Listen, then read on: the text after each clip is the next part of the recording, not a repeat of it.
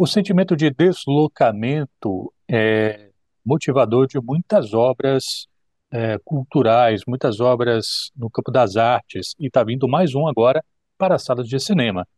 Eu estou falando do segundo longa-metragem da cineasta Cristiane Oliveira, A Primeira Morte de Joana, que já ganhou 10 prêmios, já ganhou 11 prêmios em diversos festivais e traz a história de uma adolescente impactada pela história da recém-falecida tia-avó, com quem percebe identificações dessa natureza, essa sensação de deslocamento. Ela que morreu aos 70 anos, né, essa tia-avó provoca essa história da protagonista e eu vou conversar um pouco sobre o filme com a diretora Cristiane Oliveira. Muito obrigado por atender a educadora. Boa tarde, Cristiane. Boa tarde, Renata. Obrigada a você pela oportunidade. O que é a primeira morte de Joana? A primeira morte de Joana é meu segundo longa-metragem como realizadora. Se passa na região de Lagoas, do Rio Grande do Sul, onde uma, um parque eólico uh, surgiu uh, em 2006. Uh, o filme se passa em 2007, ano que a construção do parque estava quase uh, concluída e transformou muito aquela paisagem. Eu já vinha querendo contar a história de uma adolescente que vive um momento de transformação e aquele local é, se relacionava também com outras memórias assim da minha família que que achei que teria muito sentido colocar como pano de fundo.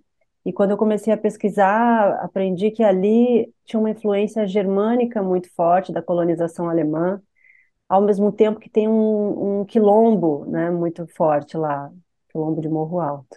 Então, essa cultura uh, de origem afrodescendente, ela, ela é muito presente na cidade, se mistura, né? Então, é um local que o sincretismo está lá, assim, essa mistura das influências, das religiões, e isso me influenciou muito na escritura do roteiro, então, tudo isso está tá presente, né, nesse imaginário que foi pego por mim e pela Silvia Lourenço, que é a corroteirista, né, atriz paulista Silvia Lourenço, e a gente escreveu muito a partir das nossas memórias para falar de uma adolescente, que é a Joana, que tem 13 anos, e ela investiga por que que a sua tia-avó, de 70 anos, faleceu sem nunca ter namorado alguém. E ela então vai conhecendo mais sobre as mulheres da sua família e o filme traz essa busca, né, essa investigação da Joana, para na verdade entender o que acontece nela mesma, né, que ela vive um momento de transformação, um momento de amadurecimento. Joana, a protagonista, está passando por um momento difícil. Por si só, ela, ela é uma adolescente, então já já está vivenciando é, mudanças é, de vários de várias naturezas. O elemento desencadeador da morte da tia-avó, que era uma figura por assim dizer, talvez excêntrica, né, com qual ela vai se identificar, é, fico me perguntando o que, é que isso exigiu da direção da atriz, né, que, que teve que encarar esse comporta essa situação. Uma repressão familiar, de alguma medida, né, dos segredos, que envolveu inclusive essa tia, e as suas questões pessoais com as quais ela vai ter que lidar, afetivas, inclusive. É, a gente, para chegar né, na, na atriz, né, a Letícia Kakpersky, a gente fez uma, uma produção de elenco que pesquisou, assim, acho que chegou até 70 nomes. Primeiro, numa uma etapa de é, conhecer por imagem, né, meninas, e depois é, entrevistas, e depois um momento de vivência, assim, entre algumas escolhidas, para conseguir chegar na dupla, né, que é a Letícia e a Isabela Bressani, que faz a melhor amiga. Então, a gente precisava achar essa, essa química, né, e o primeiro passo foi, depois da escolha delas, é, o acompanhamento dos pais, né? Trazer os pais para essa jornada, digamos assim, né? Que é, primeiro, reconhecer como eles lidavam com as temáticas do filme e criar aí uma rede de apoio, né? Porque as meninas estavam numa idade de que de fato estavam vivendo essas situações no filme, essas situações na vida, desculpa, né? As mesmas que elas é, vivem no filme é, que as personagens vivem no, vivem no filme, elas estavam de alguma forma lidando com isso. Então, enquanto a Joana estava lá, né, na sua trajetória já definida, né, com o final já escrito, né, de buscar suas respostas, elas estavam, né, lá do pessoal também, né, buscando as suas. Então, a gente conversou muito foi um trabalho primeiro de construção é, em conjunto, no qual a gente reconstruiu de alguma forma o roteiro juntas, assim.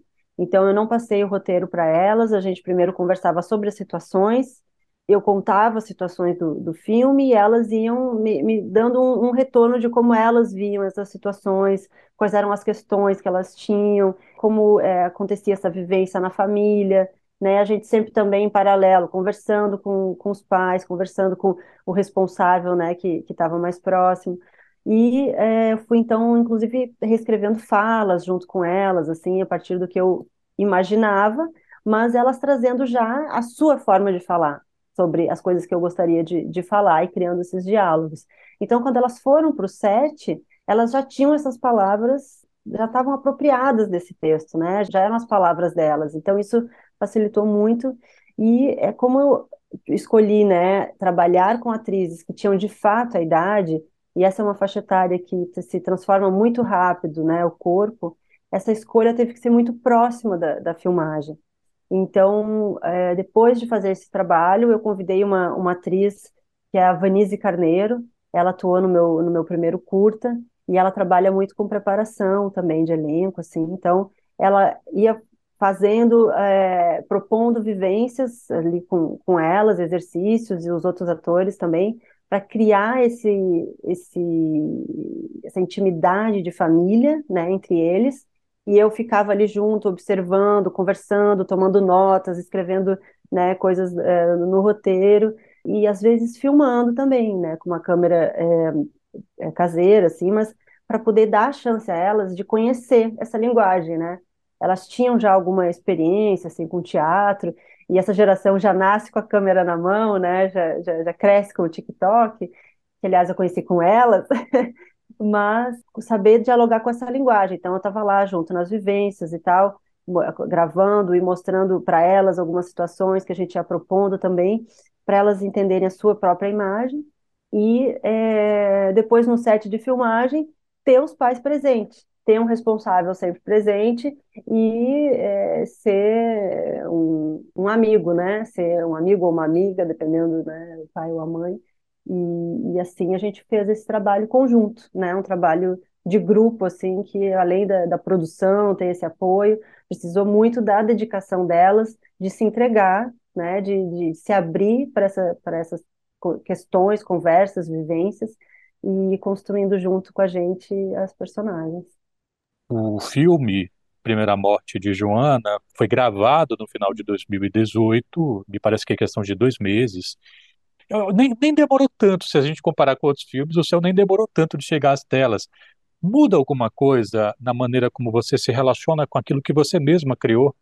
Olha, na verdade, esse foi um processo interrompido pela pandemia, né? É, espero que a gente não passe por isso de novo, mas foi uma pena, assim, né, que a gente não teve a oportunidade de ir a muitos dos festivais, né, que o filme participou, é, muitos foram online ou aconteceram presencialmente, mas num momento que ainda era difícil para os brasileiros viajarem, né, tinha uma série de, de condições. Depois, a gente viveu é, uma transformação na Agência Nacional de Cinema, que quando mudou o governo nacional em 2019, é, eles tentaram né, é, desestruturar a Agência Nacional de Cinema, né, numa, numa vontade é, expressa né, pelo próprio ex-presidente, que por ele ele gostaria de fechar a Agência Nacional de Cinema e ele gostaria de poder escolher os projetos, né, tinham que ser dentro da, da, das temáticas que ele, que ele aprovasse, e, e aí explicaram né, para ele que a agência ela é independente, que o fundo que financia o, o, cinema, ele vem né, do próprio imposto que a classe criou para ser autossustentável. Então, as empresas né, de, de, audiovisual, de exibição, de produção e de telefonias, né, porque são empresas exibidoras, né, as empresas de telefonias hoje em dia, elas participam também disso.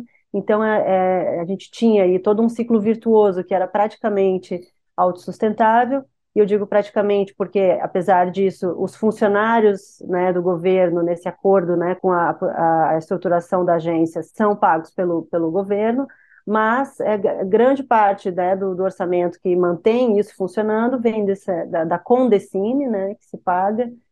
Ele não conseguiu né, terminar com a agência, ela é independente, mas de, reestruturou, resolveu reestruturar e isso travou a Ancine.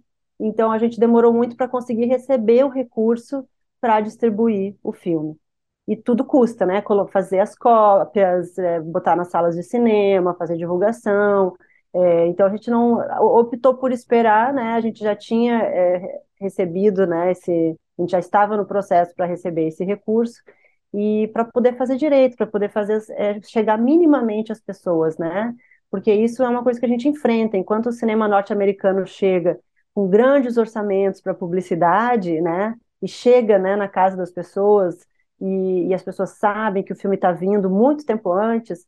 Os nossos orçamentos eles são assim infimamente, né? Assim é, é, é ridículo assim a, a proporção, né, de, de orçamentos desses filmes com os nossos é, é, muito grande. Então a gente não consegue, né? Então a gente decidiu esperar.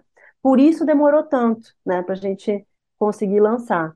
E chega agora com muita ânsia de poder trocar com as pessoas, né? De poder conversar, de poder saber, né? O retorno que, que causa, né? Esse, esse, o eco, né? Quando a gente pode sentir na sala de cinema, né? Estar junto com o público, né? Nas pré-estreias, nas sessões com, com debate. Então, acho que, que mudou nesse lugar, assim, que o desejo de estar lá foi, assim, eh, né, numa, a gente teve para estreia em São Paulo, e ele é acompanhado daquele sentimento de perda, né? Perdemos, perdemos muito com essa desestruturação, perdemos muito com a tragédia da pandemia no nosso país, e, e, e a felicidade de, do reencontro, né? Porque o cinema é isso, o cinema é encontro, né? A gente poder estar na sala e sair da sala e conversar sobre um filme. Então, esse encontro, ele gera reflexão, e é isso que, que a gente quer, né? Então, nos, nos sentimos, assim, sobreviventes, né? Essa é a diferença, eu acho, desse filme para os próximos, assim. Joana, Joana sobreviveu a tudo isso. Eu conversei com Cristiane Oliveira, diretora do filme A Primeira Morte de Joana, que está chegando aos cinemas. Muito obrigado pela gentileza de falar à educadora Cristiane. Sucesso com o lançamento, saúde para você e para os seus. Obrigada, Renato. Obrigada pela oportunidade.